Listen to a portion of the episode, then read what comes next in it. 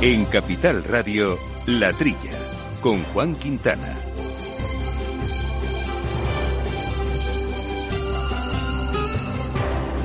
Muy buenos días, gente del campo, y buenos días, amigos del campo y de sus gentes. Bienvenidos eh, otra semanita más aquí a este programa de agricultura, de alimentación, de ganadería, de temas agroambientales que hacemos con Javi González armando los controles técnicos, eh, con Laura, Laura Eras en la producción y aquí en los eh, micrófonos, eh, Jaume Segales. Jaume, muy buenos días. Muy buenos días a todos. Pues semanita aquí con todo el tema de la huelga de transporte, que si sí, que si no, desde luego al sector le puede afectar al sector alimentario y por tanto a los consumidores.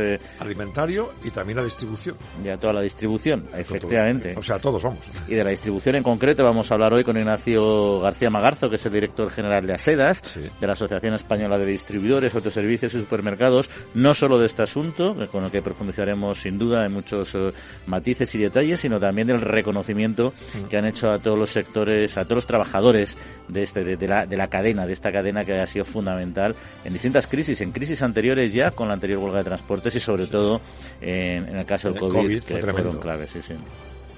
No, faltó nada, bueno, faltó papel higiénico porque la gente se volvió loca, pero no faltó en general de nada. Ahí está, ahí está, que todo, que todo fuera eso y por, por psicosis, psicosis sanitaria, pero bueno, en fin.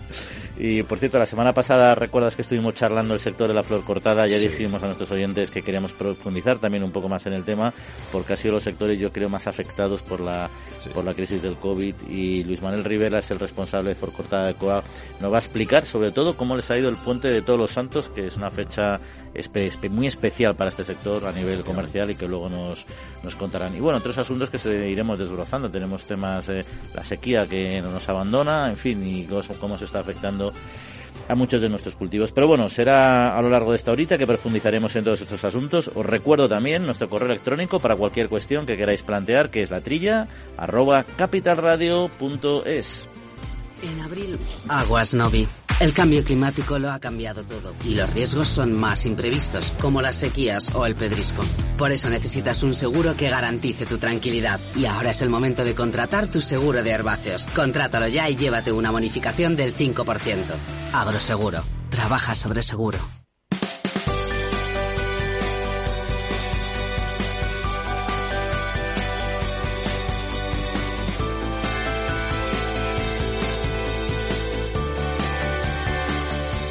Bueno, pues si te parece, arrancamos y podemos arrancar eh, con la cuestión de la pluviometría, la escasa pluviometría que ha caído en todo este otoño y que está ya pasando factura a cultivos o se prevé que va a pasarla, desde luego, se sigue tal como hasta ahora, por ejemplo, al olivar, pero no solo, también a otros como los herbáceos. Sí, aunque algunos están esperando, dicen que puede ser un invierno frío y de nieve, pero claro, los técnicos dicen que el problemático es septiembre y octubre. Las lluvias han sido nulas o muy escasas y en este caso esa falta de lluvias perjudica y puede llegar a impedir incluso la correcta siembra de cereales, de arroz, leguminosas y otros cultivos. Eh, tampoco hay formación de aceite, según las últimas estimaciones que hemos contado, pues la campaña se reducirá a 780.000 toneladas de aceite de oliva. Está en una situación límite los olivareros. Y claro, pues por ejemplo, el olivar jienense necesita como mínimo que llueva entre 70 y 80 litros por metro cuadrado. Esta horrorosa situación, aparte del olivar, se nota también en la colza, muy perjudicados por la falta de agua. Y el problema es que en otoño es cuando es necesario que llueva, porque en invierno, eh, según los técnicos, el hielo y la poca agua, porque sí que nieva, pero eh, tampoco es demasiado y tampoco es la lluvia necesaria, pues eso, si en estos próximos 15 días, antes de finalizar el mes de noviembre, no ha llovido suficiente, no habrá recursos para, para todas estas plantas. Aunque luego nevara, ya no serviría de nada para esta cosecha. Sí, es un poco lo que se llama el estrés hídrico agronómicamente hablando, y los agricultores lo conocen muy bien, que es precisamente cuando la planta no tiene suficiente agua, al final lo que chupa es del, agua del propio fruto, con lo cual los frutos quedan pequeños, eh, arrugados, y al final eso hace que las eh, produzcan se produzcan importantes pérdidas, ¿no?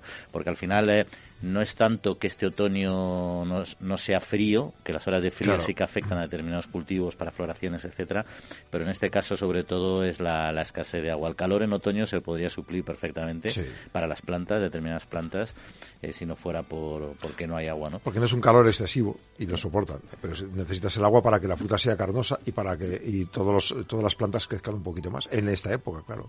Porque en invierno sí que no vas a sacar nada. Sí, luego sobre todo lo que también genera es un retraso en muchas siembras, porque al final el agricultor, ante, ante la duda de, de de agua, va aguantando, va aguantando, va aguantando y no se atreve, en algunos casos, a cosechar, como es el caso de la, de la aceituna, por ejemplo, que bueno, al final te, me sale más cara la mano de obra que el margen, ya, ya, ya ha asumido unos costes, pero es que si cosecho al final tu mano de obra al precio que lo voy a vender, todavía asumo más costes, o sea, el balance me sale todavía más negativo, ¿no?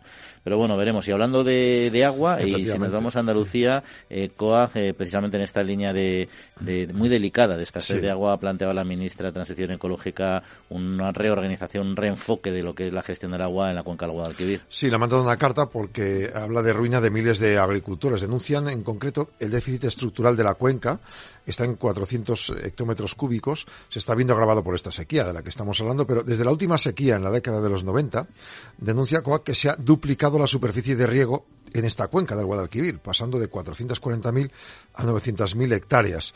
Eh, dicen que eh, la cuenca ha incentivado el cambio de cultivos anuales a cultivos leñosos, que disminuyen la adaptabilidad a los ciclos de la sequía.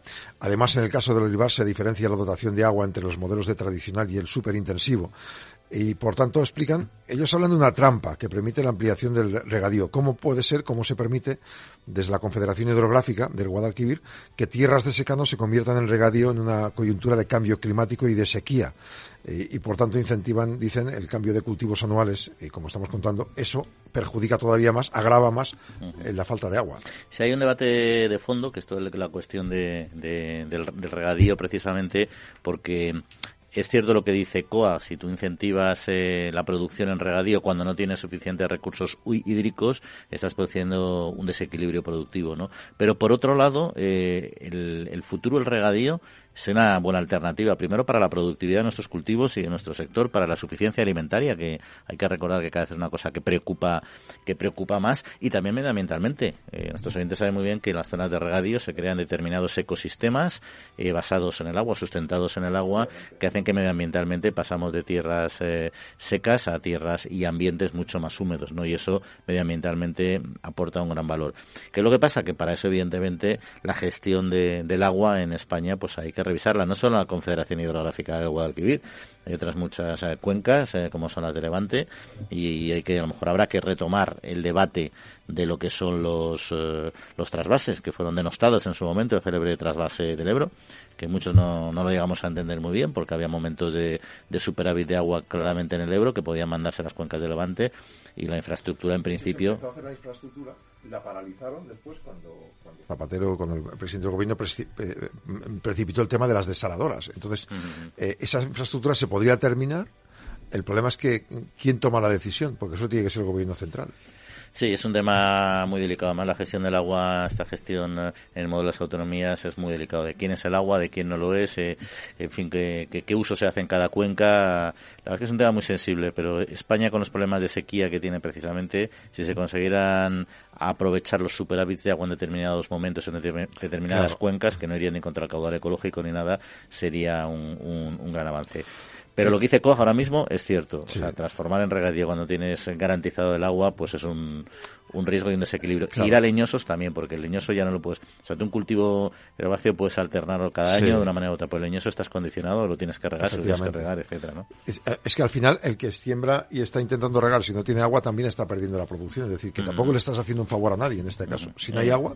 En fin, pues vamos a hablar de otras cuestiones. Como decíamos, tenemos otros temas eh, de actualidad, pero antes de ello vamos a hablar con nuestro primer invitado, el tema de la flor cortada, que ya insistimos ha sido un tema de actualidad, al menos en los últimos días. Agrobank les ofrece este espacio.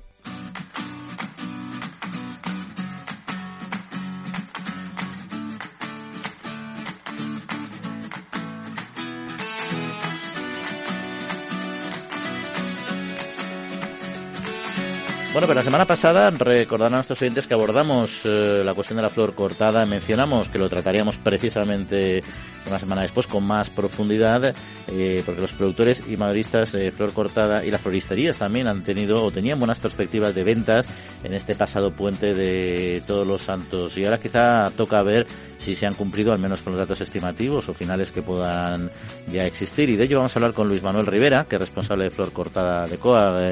Eh, Luis, muy buenos días. Buenos días. Bueno, ¿se tienen eh, eh, ya datos o al menos estimaciones de cómo ha ido el puente de todos los santos para el sector de la flor cortada? Bueno, datos todavía no, no hay. Sí sabemos que mm, las flores han salido prácticamente todas, todas las que había en, en nuestros invernaderos y dependiendo del cultivo, pues una han salido con un precio más o menos razonable para el agricultor y otras han, salido pero a un precio un poquito más barato de lo que se esperaba. Porque yo entiendo que este año habrá habido más demanda que, en años anteriores y la oferta, con la crisis que habéis pasado, no sé si se ha mantenido o se ha reducido, al menos la, oferta interior. Ha reducido, ha reducido. Eh, la demanda prácticamente ha sido la misma de todos los años, pero la oferta, por ejemplo, en la costa noroeste de Cádiz, eh, de unas 400 hectáreas que había antes de la pandemia, se ha quedado en 200, 200 y pico. Entonces, mm, la oferta ha sido bastante, bastante más chica. Eh, una doble pregunta. Hablaba usted de que algunos no han podido vender al precio que a precio. Y dos, eh, ¿esa reducción de producción viene condicionada por las, la falta de ayudas que hubo con el COVID? ¿O por qué motivo ha sido?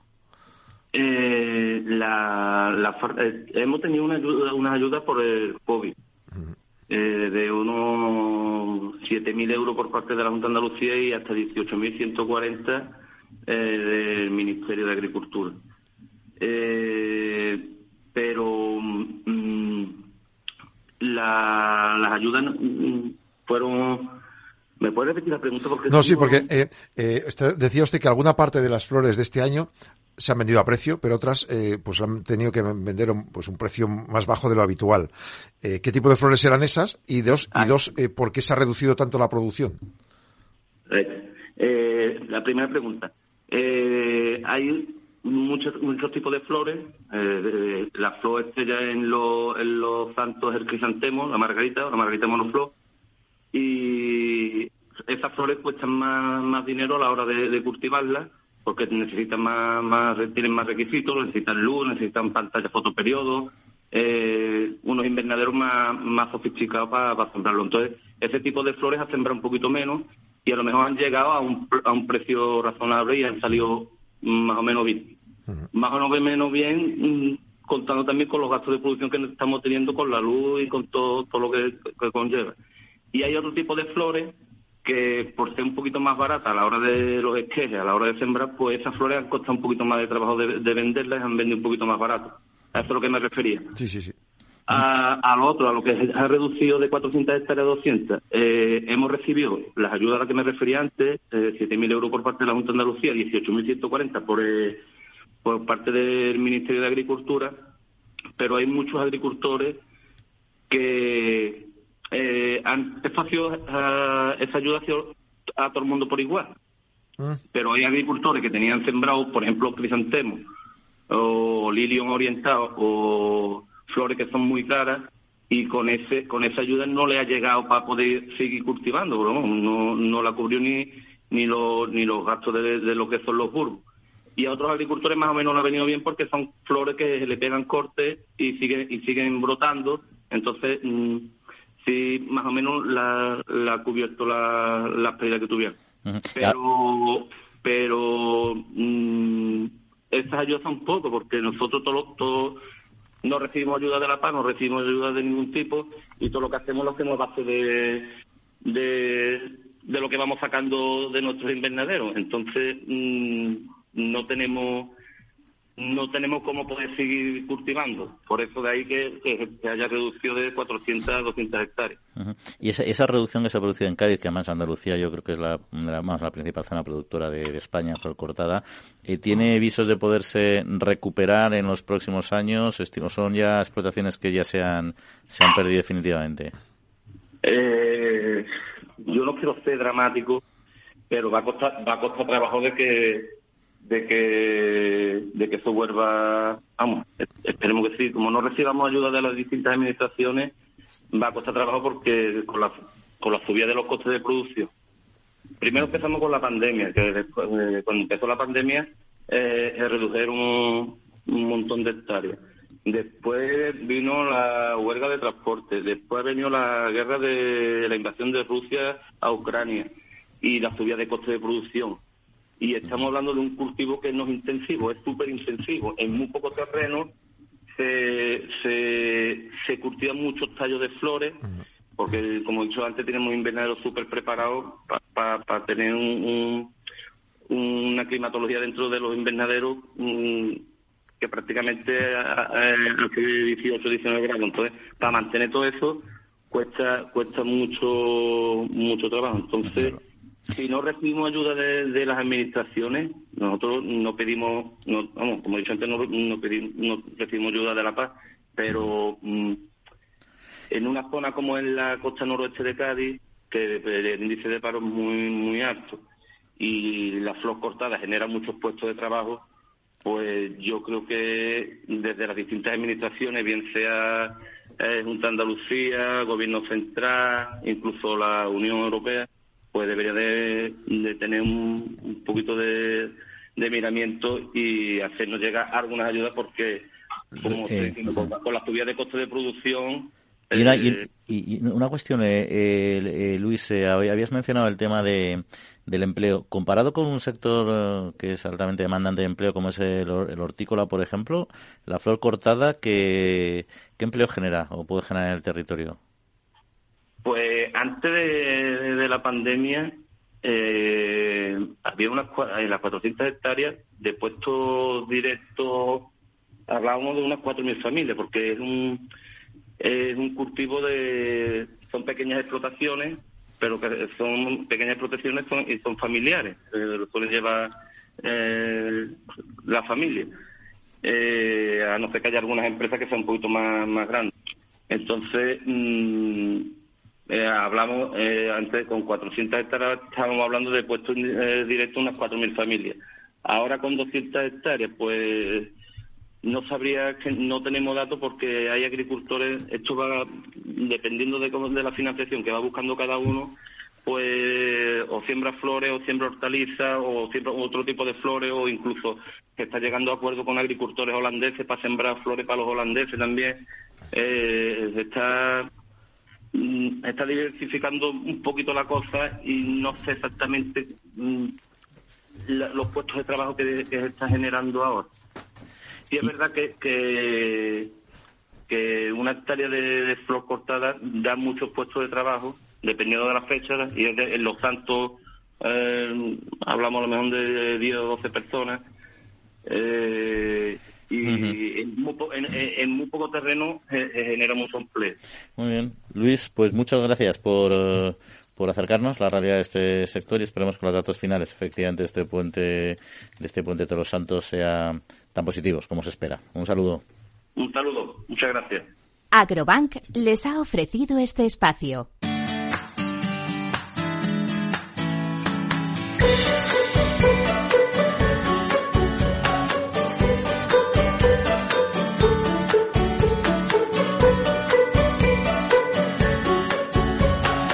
Bueno, interesante. Además, eh, Jauma, eh, yo creo que saben que representa el Puente de los Santos el 20% de los ingresos de este, de este sector, que no es cosa pequeña. Es verdad que hay épocas del año, por ejemplo, los enamorados, la temporada de bodas, eh, incluso hay otras épocas importantes, pero es verdad que todos los santos, quieras que no, genera mucho movimiento de mucho tipo de flores, que esa es la ventaja. Y España es un país, bueno, tiene un nivel de producción de flor cortada bastante, bastante alto. Es verdad que tenemos las singularidades de, de la climatología, porque el, mayor productor es, eh, es Holanda, como saben todo, el mundo, ¿no? Ahí tienen grandes invernaderos y también y también sin invernadero producen producen bastante. Luego hay países como Alemania, Italia y Francia que están por encima de nosotros también, pero España tiene un nivel de producción bastante alto, 60% en Andalucía prácticamente, ¿no? Que está una gran zona productora, ¿no? Tenemos casi de todo abajo. Ahí está, ahí está.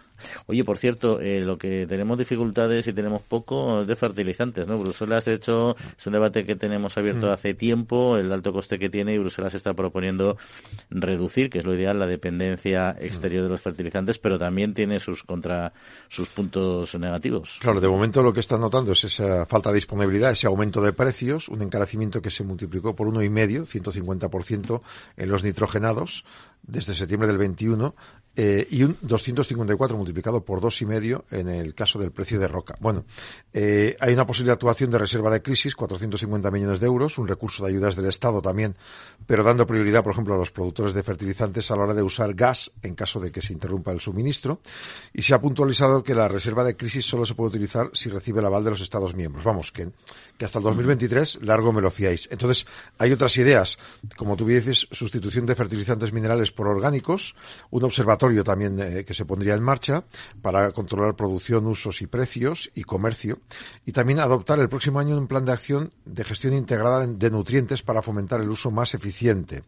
Además, eh, en estar en contacto con los proveedores alternativos, que bueno, no dependamos tanto de Bielorrusia y de Rusia, por ejemplo, eh, y apoyar inversiones en hidrógeno renovable. En todo esto, Bruselas se compromete a cooperar con los países socios que se seleccionen para reducir su dependencia y el consumo de fertilizantes minerales importados y también hacer frente a la necesidad de la balanza de pagos de estos países. Es decir, eh, que consuma menos, que se les ayude y que, y que paguen menos, porque claro.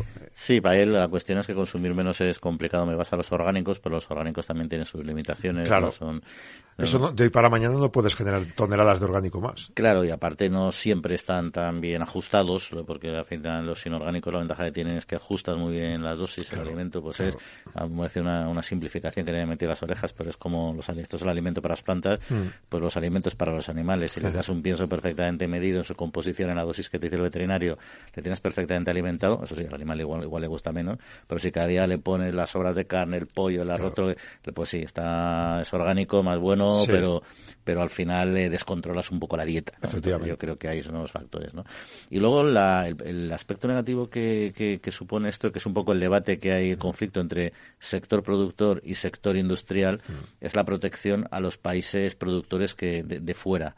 Porque al final hay unas medidas antidumping precisamente para protegernos de, de las producciones a muy bajo precio de otros países, que lo que permiten es que nuestra industria sea competitiva y se mantenga mantenga una competitividad. Hombre con la, con la justificación del dumping que siempre hay que cogerla con pinzas mm, porque cuando nos lo han aplicado a los europeos hemos dicho los nos hemos enfadado. Los americanos se enfadan con nosotros y luego nosotros decimos bueno, eso, eso es una medida de protección comercial. Bueno sea lo que fuera no entramos en ese debate pero el hecho es que lo que al final ha decidido Bruselas que inicialmente dijo que no lo iba a hacer es mantener las medidas antidumping con lo cual el sector de la industria está protegido no van a entrar fertilizantes a muy bajo precio pero el sector productivo eh, se queja porque dice, oye, al final a mí lo que me interesa es tener fertilizante barato, sea de quien sea, y ese es un poco el...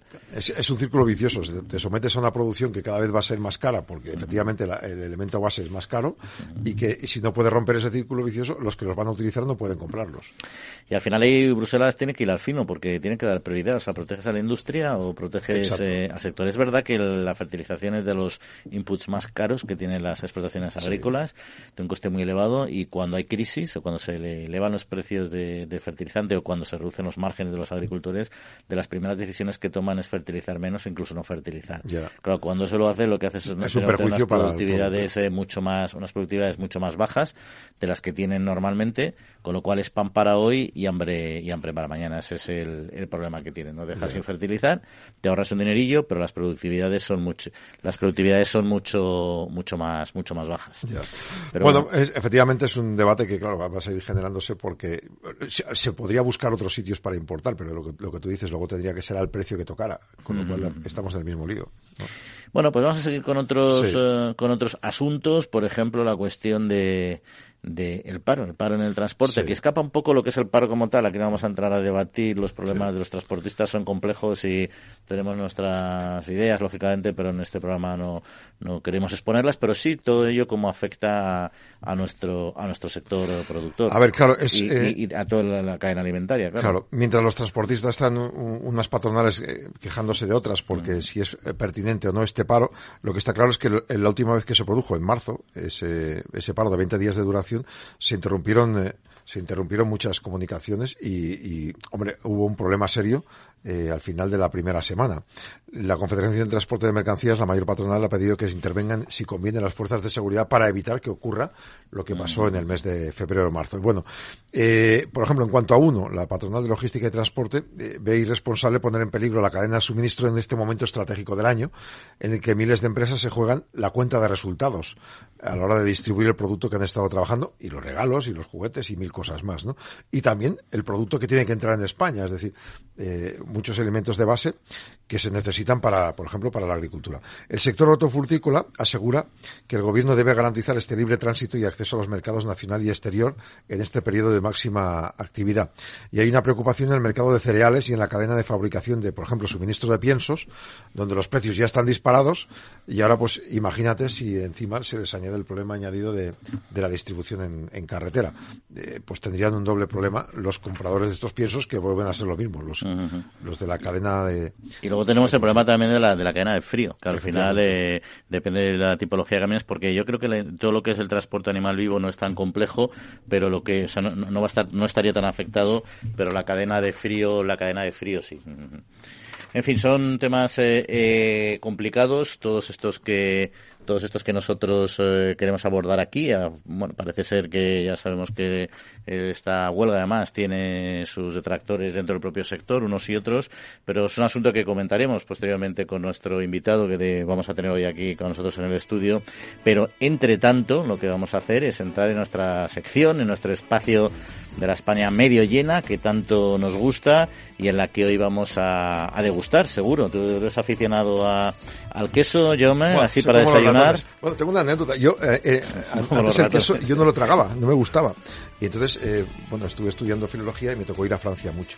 Y en un hotel en Francia, la primera vez que estuve, el, el chef me dijo, tú no te vas de aquí sin probar un queso cada día. Y así, a partir de entonces me volví un loco del queso. me, me, enseñó las texturas, los olores, los sabores y claro, si te enseña alguien que sabe, pues hombre. Pues hoy seguro que vamos a degustar también buenos quesos. Me temo que nuestro amigo Pablo Maderuelo en este viaje que hace por la España medio llena nos va a permitir disfrutar de un desayuno muy sabroso. Pablo, muy buenos días. Buenos días a todos, una semana más desde la España medio llena, como siempre con historias inspiradoras que proceden del medio rural de nuestro país, con proyectos que nos llenan de ilusión, de energía, que nos cargan las pilas, que nos motivan, porque son proyectos de gente con ganas, con ilusión y con eh, muchísima pasión por los pueblos. En esta ocasión vamos a hablar del queso. No sé si sois grandes fans del queso por aquí, estoy seguro que sí, y también eh, estoy seguro de que la mayor parte de nuestros oyentes lo serán. Vamos a conocer a Raquel. Raquel vive en Sacramenia, en la provincia de Segovia, un pueblo conocido por su lechazo, pero también muy conocido por la quesería que abrió hace 25 años Raquel.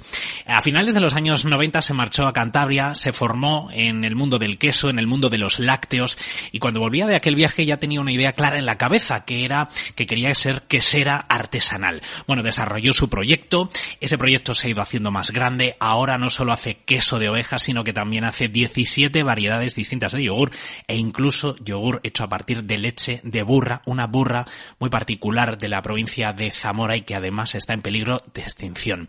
Hemos querido conocer su historia, cómo ha evolucionado a lo largo de todos estos años y por qué decidió desarrollar su proyecto de forma artesanal y en el medio rural, algo que tuvo claro desde el principio. En la España medio y en aquí en la trilla esta semana conocemos a Raquel Larranz.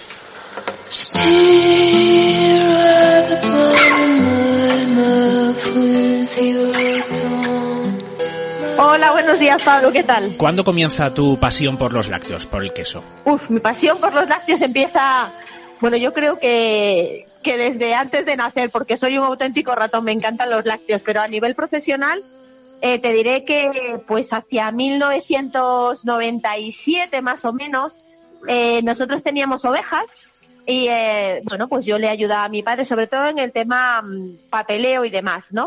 Entonces, Jolines, yo veía como, como cada mes nos iba subiendo todos los precios, tanto de la luz como de los piensos. el tema burocrático igual cada vez era más tedioso y más complicado de hacer y cuando llegaba la factura de la leche, bueno, pues el precio era igual que el mes anterior, incluso a veces menos. Entonces hablé con mi padre y le dije que qué le parecía si transformábamos la leche de nuestras ovejas en, en queso. Y bueno, pues ahí, ahí empezó la, un poco la idea.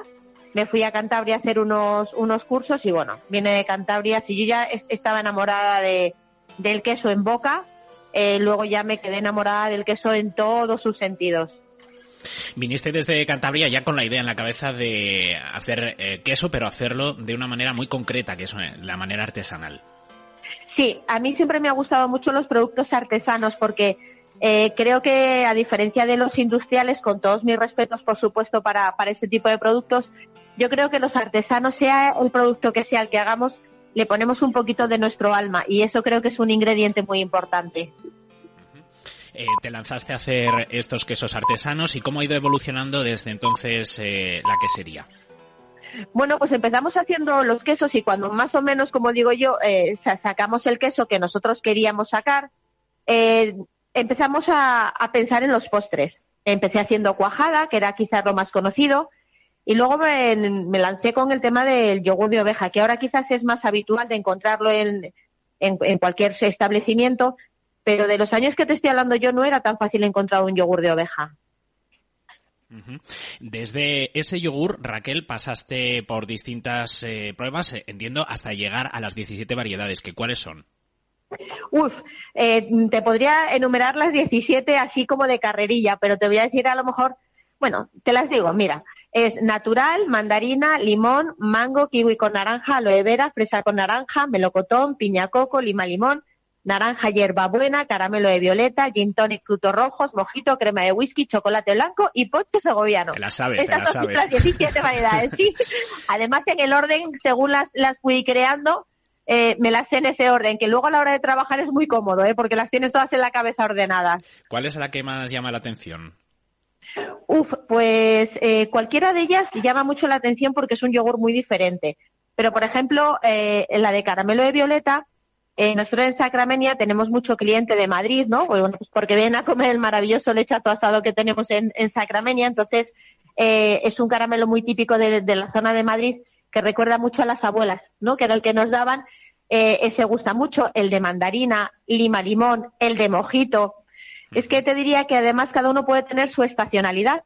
Porque, por ejemplo, en verano a la gente, yo creo que en general nos gustan más los sabores más cítricos, que son más fresquitos, como puede ser lima limón, fresa con naranja. Eh, y por ejemplo, ahora ya que, hace más fresquito, que vamos hacia el frío, eh, gustan más los sabores más cálidos, como pueden ser el mango o el melocotón. Además, eh, Raquel ha sido evolucionando, ha sido investigando y estás haciendo un yogur muy particular con una leche de burra muy concreta, ¿no? Eso es, somos la única que sería en España que elabora yogures con leche de burra. Eh, la leche que utilizamos es de la burra zamorano-leonesa, que es una especie que está en peligro de extinción desde 1987. Y entonces, bueno, pues de esta manera estamos intentando hacer que esta, esta especie no, no se pierda, que los eh, los ganaderos la, la, recríen porque pueden obtener un, un producto de, de, la leche que, que da estos animales. Todo este proyecto, Raquel, lo has emprendido en eh, Sacramenia y en el medio rural segoviano con una idea muy clara, que es que eh, querías y tenías muy claro que lo tuyo era vivir en el pueblo. Sí, sí, yo tengo muy claro que, que en otra vida fui ratón y además ratón de campo y me encanta vivir en el medio rural. Eh, yo vivo en el medio rural por elección propia. A mí nadie me ha impuesto el, vivir en, en, Sacramenia y creo que es, algo maravilloso el poder vivir donde quieres vivir y ya si encima puedes trabajar en algo que te apasiona, pues creo que le ponemos la guinda al pastel. Pues precisamente la última pregunta es por el lugar en el que vives, Raquel, para que nos ayudes a transmitir por qué la gente tiene que eh, visitar o vivir en Sacramenia. Bueno, pues mira, Sacramenia en primer lugar tiene unos vecinos y una gente maravillosa. Eh, es un pueblo muy alegre, es un pueblo que, que tiene mucho emprendimiento. Tenemos restaurantes donde, en mi opinión, se come el mejor lechazo del mundo y que diría mi padre parte del extranjero. Eh, tenemos bodegas, eh, tenemos a Belén que hace unas manitas de, de cordero lechal espectaculares. Somos un pueblo muy pequeñito, pero somos un pueblo muy vivo y con muchas ganas de, seguir luchando por el medio rural. Raquel, pues enhorabuena por el proyecto, por todos estos años evolucionando, investigando y trabajando. Y ya lo sabe la gente que hay que visitar o eh, plantearse la posibilidad de, vivir en Sacramenia o en su entorno. Muchísimas gracias por habernos hecho un hueco. gracias a ti por darnos visibilidad tanto al, a, mis proyectos, eh, donde también hago visitas guiadas a la quesería y dar visibilidad a mi, a mi pueblo. En fin, estoy seguro de que más de uno se ha quedado con las ganas de probar el yogur de mojito, por ejemplo. Eh, yo sí, al menos. Así que bueno, a esta hora de la mañana yo creo que lo que pega es desayunar un buen yogur con, eh, con un poquito de pavo, con unas nueces, un desayuno sano, nutritivo, natural y además artesano. Eh, hasta aquí una semana más la España medio llena. Eh, compañeros, la próxima semana os voy a hablar de alfarería y os voy a hablar de este tema, pero no como un oficio que se está perdiendo, que es parte de lo que está pasando, sino como un área de enorme potencial. Os cuento la próxima semana porque sin duda os va a resultar muy interesante. Un abrazo para todos y que tengáis muy buen fin de semana. Muchas gracias, Pablo. Súper interesante. Estaremos pendientes a la alfarería también, que como decíamos han desaparecido muchos alfareros, pero también es verdad que hay en determinadas zonas donde gracias a ellos los que se han quedado se mantienen a un nivel de renta, a un nivel de, eficiencia alto, ¿no? Y generan empleo en la zona. Sí, sí. el yogur, el yogur de mojito tiene que ser espectacular. Sí, a mí para cenar, como dice Pablo, me, me choca, pero bueno. Oye, la leche de burra, que no hemos tocado también, es poco habitual, pero es una leche también que está en los canales comerciales y bueno, es una leche de una cualidad similar a la, a la humana y que en tiempo se utilizó. Se hay, menos producción. De oveja, por ejemplo, ya a muchos, mucha gente urbanita, lo del queso y el yogur de oveja, por ejemplo, cuajada en, mi pueblo, mm. le daban cuajada de leche de oveja a mis hijos, decían, eh, no les gustaba lo mismo porque tiene un sabor un poco más profundo, pero la verdad es que está riquísimo. Sí, sí, sí. Y la leche burra, burra será lo mismo. Y luego en cosmética también ha funcionado muy bien, sino que se le llegaran a Cleopatra, ¿no? Que los mitos dicen que estuvo ahí que tenía esa se, conservaba joven gracias a esta leche. Ahora afortunadamente han cambiado los sistemas de la cosmética. Sí, sí, Pero bueno, está bien que todavía haya gente que recupere esos productos tradicionales y pues aproveche para hacer yogures de leche burra o cualquier otro producto que seguro que es muy saludable. Seguimos aquí hablando de campo en la trilla de Capital Radio. Sentir que la innovación, la sostenibilidad y la digitalización son la agricultura del futuro es sentirse agro. En Agrobank queremos apoyar a las personas que transformáis el sector agroalimentario creando un gran ecosistema de innovación agro. Siente agro. La nueva era empieza contigo. Infórmate en caixabank.es.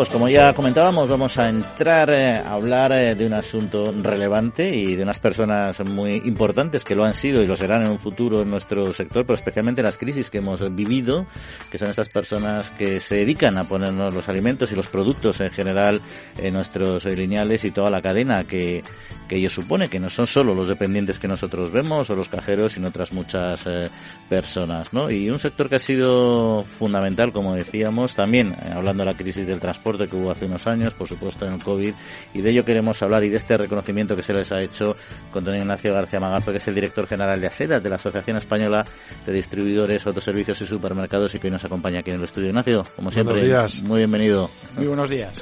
Bueno, fue un evento, un evento importante para Sedas, entiendo yo, ¿no? Y para todas las personas que trabajan, no solo como decimos cara al público, sino todos los que están también detrás, ¿no? Apostando por, por que tengamos siempre productos en cantidad y en calidad suficiente, ¿no? Sí, sí, exactamente.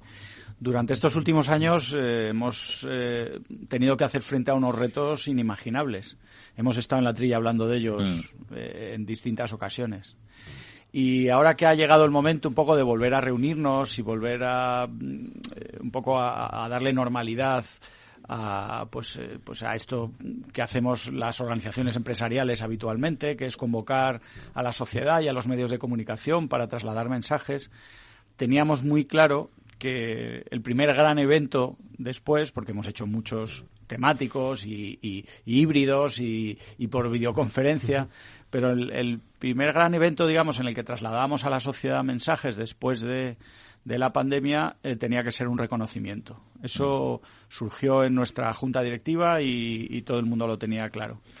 Entonces, e, efectivamente, hemos, hemos cambiado un poco la forma en la que antes convocábamos a la sociedad y a los medios de comunicación, lo hemos hecho en un entorno diferente, más pausado y para hacer un pequeño alto en el camino y recordar lo que nos ha ocurrido en estos años, porque es verdad que nadie lo imaginaba, que nos hemos visto enfrentados a, retos eh, tremendos, ¿eh? no solo la pandemia, que es el mayor, sino después pues tuvimos la, la, tormenta de nieve más grave que ha afectado al centro de la península en toda su historia.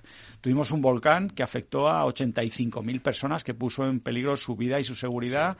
Eh, tuvimos, eh, digamos, una situación de estrés respecto de los canales cuando empezó la guerra de Ucrania, después cuando las movilizaciones del transporte, que desgraciadamente nos vuelven a amenazar. Y detrás de todo eso ha habido el comportamiento ejemplar, totalmente ejemplar, de un montón de personas, en nuestro caso 300.000 personas, más de 300.000 personas que trabajan en los establecimientos de la distribución alimentaria de Asedas, yo diría que de toda la distribución, porque los comercios de alimentación, grandes, medianos y pequeños, han dado la talla en todas esas ocasiones.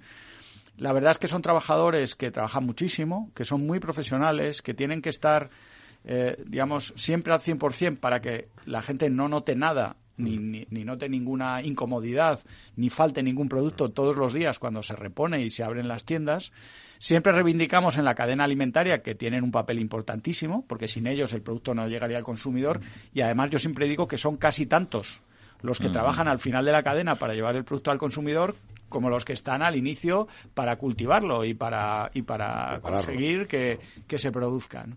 Entonces, bueno, pues lo, lo que hemos hecho es reconocérselo en la persona de, de un trabajador de cada una de nuestras compañías, un trabajador de tienda, un trabajador de logística y estamos muy orgullosos porque, bueno, pues eh, para ellos ha sido muy importante y para nosotros también asociar el trabajo de la distribución al mensaje de lo importante son las personas y son estas personas las que día a día trabajan mucho para llevar, llevar el producto que, producen los agricultores, los ganaderos y los pescadores españoles a las casas de los ciudadanos. Yo creo que es importante recordarlo, no solo por esas personas, que parece que no, pero valoran estos gestos, yo creo, de, las empresas, ¿no? Sobre todo también porque la sociedad ponga en valor ese es, su papel, ¿no? Y mencionabas también, bueno, no sé si querías comentar algo de este tema, porque si no iba a entrar yo también a, con el tema de, la, de esta huelga que se nos avecina de transportes, no, no sé cuál, porque es, poco habitual que tantas organizaciones de distribución, productores, grandes, pequeños, tal, se hayan puesto de acuerdo en, en, criticar, digamos, o, en, hacer que salte las alarmas sobre lo que representaría para el sector, porque a veces pues habéis estado con COA y con UPA también juntos, en cooperativas, en esta en una posición conjunta en, en defensa de, bueno, no en defensa, sino entendiendo los problemas que puedan tener determinados transportistas, pero lo que una huelga conlleva. Claro. Bueno, en primer lugar, no es el ejercicio de un derecho de huelga, porque eso es un ejercicio de los trabajadores, que así está reconocido constitucionalmente. Esto sería un paro, un, paro, de trabajadores autónomos o de empresarios autónomos, mejor dicho. Y bueno, lo que nos ha llevado a, hacer un planteamiento conjunto en toda la cadena diciendo esto no puede ser, no se puede volver a repetir, es la experiencia que hemos vivido en estos años. Eh, la cadena agroalimentaria en España es una de las más eficientes del mundo la prueba es que fue una de las que menos roturas de stock tuvo durante la pandemia o que tiene uno de los precios más bajos de la Unión Europea. Somos un gran país productor, un gran país fabricante de alimentos, pero también tenemos una gran distribución. Y eso lo vemos todos los días, pues porque tenemos una gran capacidad de elegir entre un tipo de establecimiento y otro. Y una de sus características es que es extraordinariamente dependiente del transporte porque nuestra estructura de la distribución, la estructura de nuestras ciudades, hace que en las tiendas no se almacenen productos, nunca. Desde hace muchos años se almacenan. ¿Por qué? Porque estamos cerca de donde vive la gente. Por tanto, competimos en zonas de suelo muy caro y la repercusión del coste inmobiliario de una tienda sobre un tomate es muy alta, porque al lado tenemos a una joyería, a un banco o a una tienda de, de equipos electrónicos. ¿no? Gracias a eso podemos atender muy bien a la sociedad y podemos llevar esos productos en menos de 24 horas del campo al, lado de casa de los consumidores. Para eso necesitamos un transporte muy eficiente y muy seguro y muy garantizado. Lo que no quiere decir que no tengamos que atender a sus necesidades y ese transporte tiene que ser sostenible y tiene que tener una estructura adecuada y los transportistas pues tienen que ganar dinero y tienen que mm, vivir digamos como el resto de eslabones pues con una tranquilidad y con unas condiciones adecuadas. Claro, cuando la manera de reivindicar, mm, digamos, sus, sus reclamaciones o de poner en evidencia problemas es colapsar el transporte en un país como el nuestro, pues eh, eso al final supone tal perjuicio para toda la cadena que acaba eh, dañando seriamente a los ciudadanos. Eso lo vivimos en 2008, pensamos que no se iba a repetir y desgraciadamente lo hemos vuelto a vivir en marzo de este año. Porque además, bueno, ya sabemos lo que ocurre. Es un sector mm, extraordinariamente digamos, del que somos todos extraordinariamente dependientes, pero no es un sector que proteste de una forma normal como el resto de sectores y donde las personas que consideran que no deben trabajar no lo hacen, sino que generan problemas de movilidad, de orden público y de seguridad como los que ocurrieron en marzo, que fueron muchos y muy graves. En este sentido, el hecho de que uno, que Penadisme, que por ejemplo la de Internacional Astic o que por ejemplo la de, la de Frío, la de Alfrie, estén apoyando que precisamente se permita trabajar estos días, esto puede daros una brizna de esperanza, decir, bueno, va a haber distribución o al menos eh, se va a poder eh, evitar que se colapse mucho las carreteras. Claro, es que lo que no aceptamos es que eso del colapso vuelva a ocurrir. No puede ser. Eso no puede volver a pasar. Yo de verdad no, no entro ni en la representatividad los, del sector del transporte, ni en cómo están representados ni organizados ante las administraciones, ni siquiera en sus reivindicaciones, que estoy seguro que son reales y legítimas. En eso no entro. Lo que entro es que la alternativa no puede ser parar el transporte por carretera de un país como el nuestro y menos violentamente. Y eso es lo que vivimos en marzo. En marzo hubo una cantidad de actos violentos absolutamente desmesurada que generaron muchos, eh, muchos costes y muchos problemas de seguridad. Eso directamente no puede volver a ocurrir. No podría volver a ocurrir en unas circunstancias normales en un país como el nuestro. Pero es que encima cuando tenemos la presión sobre los costes que tiene toda la cadena, en una situación de precios como la que estamos viviendo con el IPC al 14%. las movilizaciones de marzo costaron muchísimos miles, muchísimos millones. millones de euros a toda la cadena y ahora mismo es un momento crucial. Entonces lo que decimos es que pase lo que pase mm, con la aplicación de normas. Bueno, yo he hecho la cuantificación esta mañana con mis empresas simplemente en cumplir la nueva regulación que se ha aprobado este año por un decreto ley y un decreto de desarrollo antes del verano. A nuestro sector le ha costado 26 millones de euros.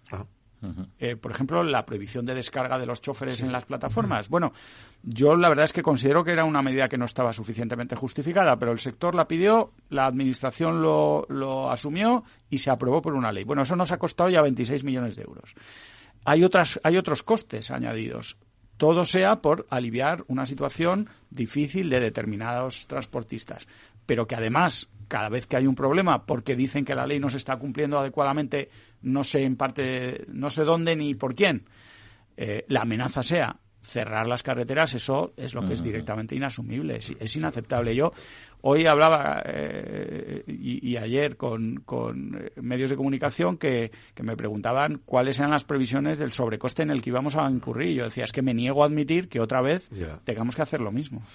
Es que es mucho dinero. Además, en Navidad, eh, el movimiento del Black Friday, el movimiento de regalos, es que no es solo comida, es que es mucho movimiento. Y además se, prevé además que haya más, más o menos consumo, esta, porque lo, que se escuchaba era que podía haber una, una bajada también de demanda en general, ¿no? Bueno, estamos en un momento muy delicado porque, eh, bueno, hasta ahora el consumo se ha mantenido eh, de una forma estable. Es verdad que primero compararnos con la situación de la pandemia es muy difícil, ¿no? No sabemos porque en pandemia obviamente el consumo en nuestro canal aumentó por el cierre de la hostelería y ahora la situación ya se está normalizando, la hostelería ha vuelto a operar con normalidad, han vuelto los turistas, ahora es difícil comparar, pero eh, claro, los precios engañan. ¿Eh? Las ventas en valor este año han crecido, pero porque han crecido mucho los precios. Sin embargo, las ventas en volumen dan claramente una sensación de estar estancadas o ligeramente a la baja. Yo creo que no podemos ni debemos hablar de una crisis de consumo en estos momentos, como la que hubo en 2008, por ejemplo, que se vio claramente, pero sí estamos en una zona de riesgo, porque es verdad que el consumidor está muy sensible ante el precio de los alimentos, y es lógico que esté así.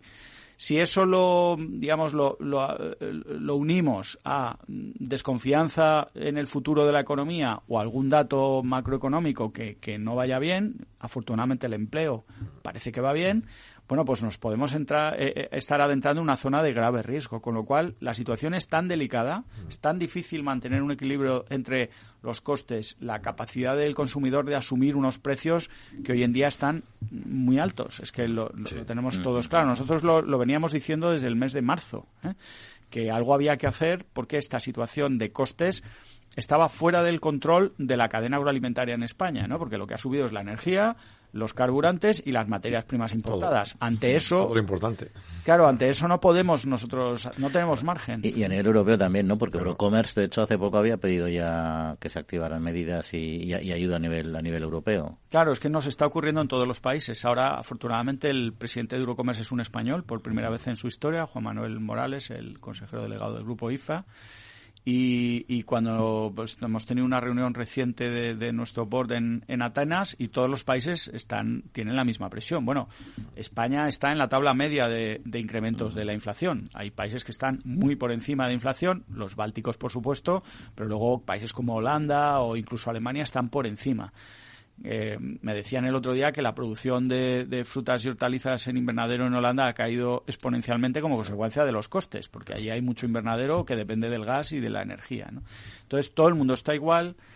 Eh, tenemos que hacer frente a, este reto pues de una forma sensata y, unida y con y, digamos con, soluciones europeas para cuestiones tan delicadas como las de la energía bueno ante eso pues por favor responsabilidad por parte de todos, da igual. Citamos la hostelería. La hostelería el otro día hicieron ese apagón de una hora simbólico eh, diciendo que, claro, que de nada te sirve que te den dinero eh, para cuando ya estás muerto, cuando cierras, sino, por ejemplo, por rebajar los costes energéticos. En vuestro caso, efectivamente, energía en las plantas y eh, transporte. Y pasa en toda Europa. Sería cuestión de plantearse meter dinero en eso, al menos para los sectores profesionales, porque si tú rebajas la cantidad que paga cada una de estas empresas, al final yo como consumidor voy a pagar menos también. Claro, Totalmente. ¿Eso no se puede conseguir en ningún país? Bueno, por un lado es eh, el dilema del debate sobre la formación de los precios de la energía a nivel europeo, que es verdad que es un debate muy complejo y en, ahí tenemos la percepción, los que vamos mucho a Bruselas, que todo el mundo piensa que a medio plazo esto estará arreglado, en 5 o 10 años esto estará solucionado, pero que hasta ese momento nos toca apretar los dientes porque esto no es fácil de, de modificar. Pero luego a la hostelería y a nosotros nos ocurre una cosa que es fácil de, entender. Los grandes sectores industriales electrointensivos tienen un estatuto especial y tienen unas capacidades especiales y un privilegio a la hora de, obtener unos precios de la energía, entre otras cosas, porque pueden adaptar sus ciclos de producción a los costes, pueden desengancharse de la red, engancharse y hacer cosas. El pequeño consumidor, lógicamente, está protegido con una tarifa regulada que mm, es, es social y todos la apoyamos. Pero los que estamos en medio, ¿qué? No tenemos. Son pymes. No tenemos ni una cosa. No, muchos de ellos. No, no, yo tengo empresas que no son pymes en absoluto, que son que... son cadenas muy eficientes de supermercados, muy bien instaladas en sus zonas, líderes en algún caso, que este año van a dar pérdidas. Claro. Porque el coste de la energía se les ha triplicado. El coste de la energía aproximadamente era un 1 o un 2% del total de las ventas. Eso era un cálculo bastante preciso en nuestro sector. Eh, ha pasado a ser el primero o el segundo coste junto al inmobiliario por encima del coste laboral. Bueno, ahora estamos calculando que es en torno al 4 de las ventas. O ah. sea, eh, en un sector cuyos márgenes están entre el 1 y el 3, pues hay empresas a las que les ha pillado un contrato con una situación de debilidad o que son más dependientes de, una, de, un, de un suministro energético que digamos que no les ha dado opción, que este año van a perder dinero. O sea, por primera vez van a dar pérdidas. Claro, frente a eso hay que actuar. Yo entiendo que las soluciones que se dan para todos los ciudadanos, la bonificación del gasóleo para todos cuando vamos a la gasolinera, o rebajas fiscales para todos en el, recibo de la luz, eso está muy bien. Pero es verdad que no afecta no ayuda a las, eh, eh, los eslabones de la cadena que son más dependientes de la energía. Y algo hay que hacer porque si no, claro... Mm, eh, el, mensaje que se da es que son unos señores con chequera y puro que se van a forrar si tú le rebajas los impuestos. Y, yo entiendo que hay muchos que tienen franquicia, por ejemplo, en una tienda y que esos señores lo que van a hacer es eh, trasladar a precio, es decir, bajar el precio en función de lo que se le rebaje los costes. Pero, pero, no, también una cosa, que a mí el concepto de chequera y puro tampoco me ha gustado mucho, porque al final, oye, los, directores de, o sea, los, responsables de grandes empresas son los responsables también de hacer que sus empresas sean viables. Claro, claro. Porque al final si no se va a repercutir en al consumidor y al final lo que vamos es a generar mayor inflación. Pero que no, es tirar el dinero, es invertir en, que, nos, en que todos paguemos menos. Pero si es muy sencillo, eh, eh, eso lo da la competencia. Y yo, claro. hablo en nombre de uno de los sectores más competitivos de la economía española. ¿Por qué? Porque todos al lado de nuestra casa tenemos muchos establecimientos donde comprar alimentación. Entonces, el que no repercuta adecuadamente una bajada de impuestos, por ejemplo, de coste de la energía, directamente se irá de precio y el consumidor cruzará la calle y se irá a otro sitio. Entonces, todos los, eh, como dice uno de mis empresarios, si lo que queremos los tenderos es bajar los precios, esa es nuestra, nuestra vocación, ¿no? Si no podemos hacerlo porque realmente nuestra empresa no sería sostenible, bueno, pues nos tienen que ayudar. Y en este caso hay medidas en cuanto a la energía, las materias primas importadas, el coste o los impuestos. Nosotros llevamos reclamando una rebaja del IVA de los alimentos eh, desde el mes de marzo. El IVA es un impuesto claramente inflacionista. Siempre que ha, habido una subida del IVA se ha visto la repercusión en la inflación. Lo que decimos es que ahora hay un exceso de recaudación porque los precios han subido, por tanto se está recaudando más, pues que parte de eso, aunque sea temporalmente, se devuelva a los ciudadanos. Esa es la cuenta que hemos hecho muchas veces aquí, de, profanos en la materia. Decíamos, al final ahora la administración, aunque se haya reducido algo el consumo, pero no tanto para no compensar el incremento de los precios y por tanto el IVA. se calcula que antes de, que a final de año el exceso de recaudación por IVA va a ser en torno a 33.000 millones. Una parte importante pueden ser alimentos, ¿no? Bueno, pues esa parte provisionalmente, yo no digo que se hipoteque la capacidad recaudatoria del Estado, poniendo en peligro, porque hay quien dice, no, es que el gasto social, no, no, por supuesto, eso es sagrado. Mm. Nadie, bueno, lo que se dice es que si el Estado está recaudando mucho más, que parte de ese mucho más, al menos temporalmente, mm. se lo devuelva a los ciudadanos. Que vas a ahorrar en paro, mm. por ejemplo. Si no echas a 10.000 trabajadores al paro porque las empresas funcionan, te ahorras en paro. Si es que al final está escrito eso. Por supuesto. Y una cosa te quería preguntar, eh, Ignacio, el supermercados, si no recuerdo yo mal, ronda de cuota de mercado en torno al 60%. A lo mejor, al menos, al menos según datos de, del Ministerio de Agricultura. No sé si tendrás tú otros, posiblemente sí.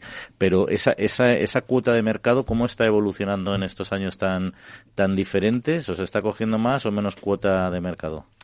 Bueno, el supermercado es el formato preferido de los consumidores españoles ya hace algunos años. Eh, hay que distinguir producto fresco, producto envasado. ¿eh? El total de alimentación, eh, pues hay, hay, mucha diferencia, pues porque en producto fresco, por ejemplo, eh, casi el 35% es comercio tradicional, frutería, pescadería, y eso es lógico porque España es un país que tiene un pequeño comercio especializado, muy asentado y que es canal de canal de comercialización de producciones mm, que no pueden llegar a la gran distribución por, por volumen, pero que sin embargo que aportan calidad diferenciada. Todos lo entendemos, ¿no? Es verdad que, que, la cuota de mercado del supermercado ha seguido subiendo en estos años porque se ha ido adaptando a los cambios de la sociedad. Primero era eh, si somos capaces de competir en precio y en surtido, la gente no quiere ir lejos para comprar alimentación porque todo el mundo valora mucho el tiempo y ahora tenemos una población cada vez mayor entonces las personas, cuanto mayores son, pues menos les gusta irse lejos a comprar la, comida. Eso es, eso es fácil de entender.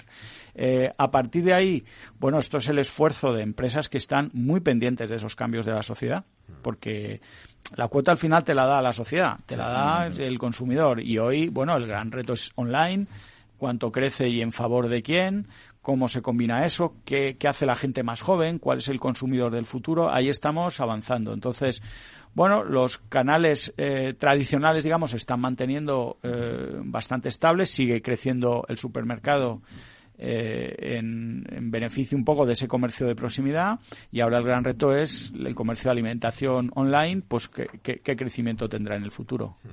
Eh, estamos hablando de, que se decía que este verano fue como una especie de carpe diem a nivel de turismo y se calcula, dicen algunos expertos, que puede haber un carpe diem ahora en, en diciembre pensando que el próximo trimestre va a ser un poco más complicado. Eh, ¿Estáis poniendo la venta, de, la, venta antes, la venta antes de la herida a los expertos o es verdad que se calcula que el primer trimestre del 23 puede flojear un poco?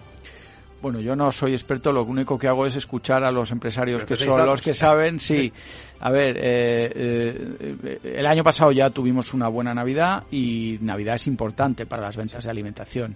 No hay ninguna razón para pensar que no vayamos a tener una, una Navidad normal, que quiero decir un, un consumo es verdad que todo el mundo piensa eh, que, que, la situación se está volviendo muy complicada para el consumidor y que tenemos que estar muy atentos a los mensajes que da, sobre todo en volumen, si está, si empiezan a bajar las ventas. Aún no se ha producido, esperemos que no. Yo lo del Carpe Diem es que no soy muy partidario de decir, vamos a aprovechar ahora como en verano que luego vendrá una caída. Bueno, vamos a intentar entre todos que no haya una caída tan grande, ¿no?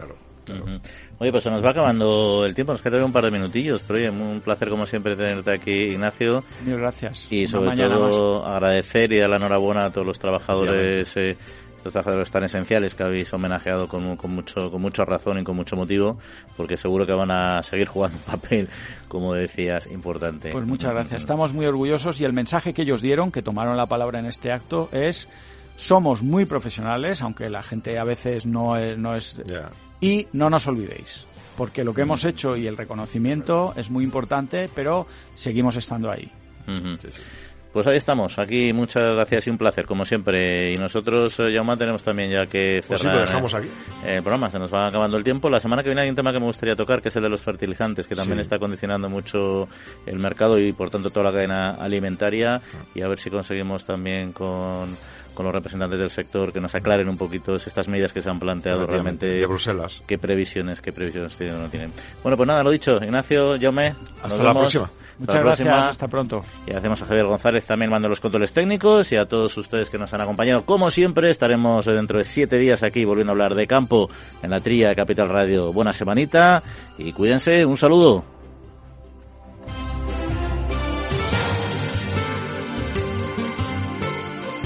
La Trilla, con Juan Quintana, Capital Radio.